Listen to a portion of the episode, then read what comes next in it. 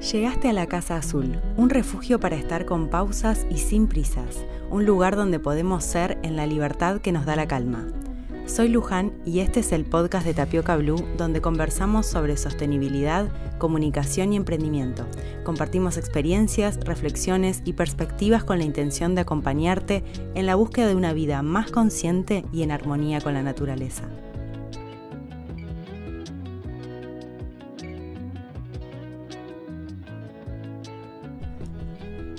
Ya conversamos sobre este tema en el blog, en las redes, pero en esta época en particular es un gran momento para retomarlo acá en el podcast. ¿Por qué? Porque es un tema que suele traerles dolores de cabeza a los emprendimientos en general y a los sostenibles muy especialmente. Eh, porque entran en la encrucijada de querer vender, de aprovechar las fiestas para aumentar las ventas, seguir sosteniendo el ritmo eh, sostenible, el ritmo lento, eh, seguir balanceándolo, equilibrándolo con un estilo de vida más, eh, más amable, con un ritmo más humano y entramos en crisis. Pero el punto es que no hay tal contradicción. Esto ya un poco lo conversamos, porque si sostenemos nuestros principios, Podemos planificar las ventas para esta altura del año de una manera que sea sustentable para el ambiente, que sea sostenible para nuestro bolsillo, que tenga el impacto que queremos que tenga, el impacto social, ambiental y económico. En otras oportunidades conversamos sobre este plus que una marca sostenible tiene para ofrecer, sobre el plus de la sostenibilidad, eh, que solamente una marca sostenible puede dar, pero hoy lo que les quería compartir era otra cosa que hace que las ventas en la época de las fiestas tengan otro sentido.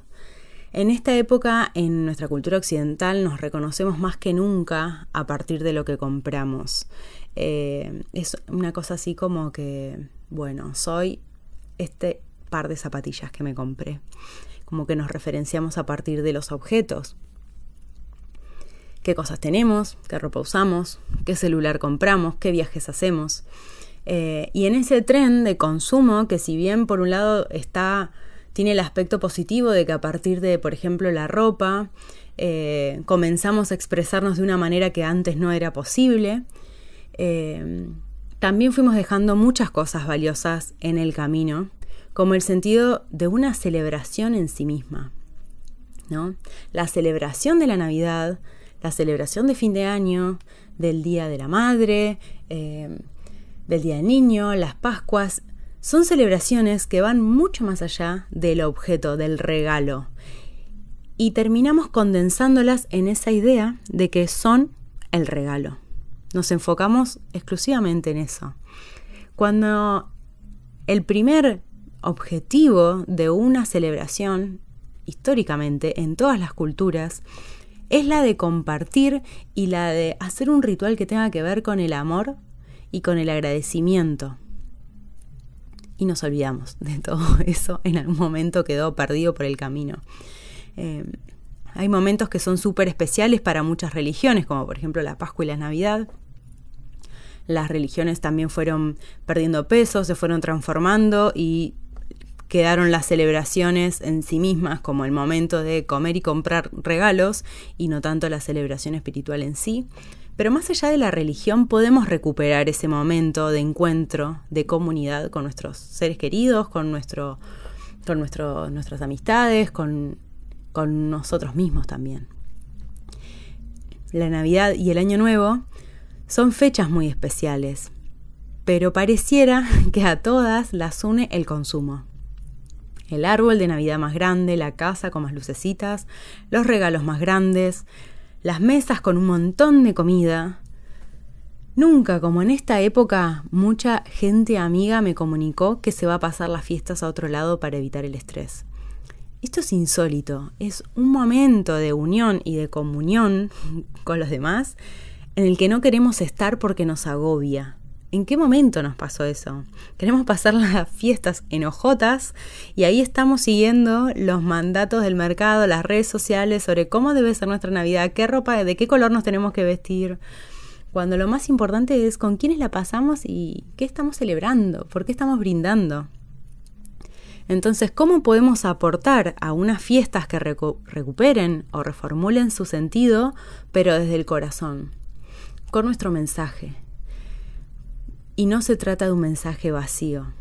Por ejemplo, muchas marcas se suman a la Semana del Orgullo y cada vez más se van sumando año a año, pero después varias fueron denunciadas por discriminación. Entonces, eso no puede pasar, eso no tiene nada que ver con la sostenibilidad.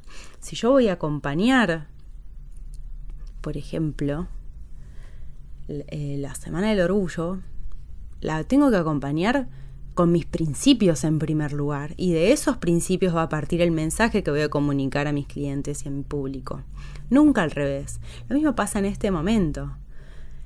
Entonces, que ese mensaje salga de las bases mismas de nuestros proyectos. La coherencia interna nos va a dar el mensaje para transmitir, para aportar a esa compra sentida, amada, que va a ocupar un lugar especial en el corazón y en la vida de las personas a quienes les voy a hacer ese regalo. Así que ese es el, punto de partida de cualquier mensaje de las fiestas y de cualquier campaña de, de Navidad y de fin de año que podemos hacer.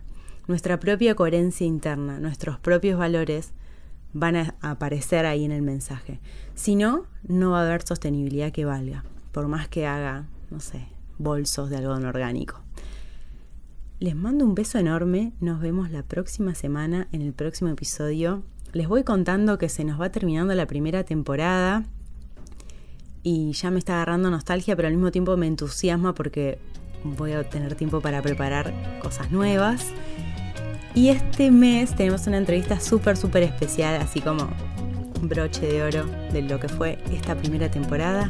Muchas gracias por escuchar y nos vemos en el próximo episodio.